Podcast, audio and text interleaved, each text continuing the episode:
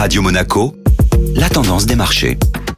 Radio Monaco, la tendance des marchés avec Société Générale Private Banking. Bonjour Delphine Michalet. Bonjour Benjamin. Le CAC 40 est en forme. L'indice parisien commence la semaine du bon pied, en hausse de plus 0,5% sur la séance d'hier et évolue sur les plus hauts niveaux depuis le début de l'année. Les marchés financiers sont dopés par l'espoir d'adoption rapide du plan de relance américain. Le feuilleton Veolia Suez connaît de nouveaux rebondissements. Et oui Benjamin, cet été, après avoir essuyé plusieurs rejets, Veolia avait réussi à racheter 30% des parts de Suez que le groupe Engie. L'objectif de Veolia est de devenir le leader mondial du traitement de l'eau et des déchets, et c'est dans cette optique que le groupe a déposé ce dimanche une offre d'acquisition sur l'intégralité des actions du groupe Suez. Mais cette OPA jugée hostile a été bloquée hier matin par le tribunal de commerce de Nanterre qui accuse Veolia de passer en force et de ne pas respecter ses engagements d'amicalité. Les titres ont finalement peu évolué hier en bourse et clôturent en baisse de moins 0,5% pour Suez et moins 1,5% pour Veolia.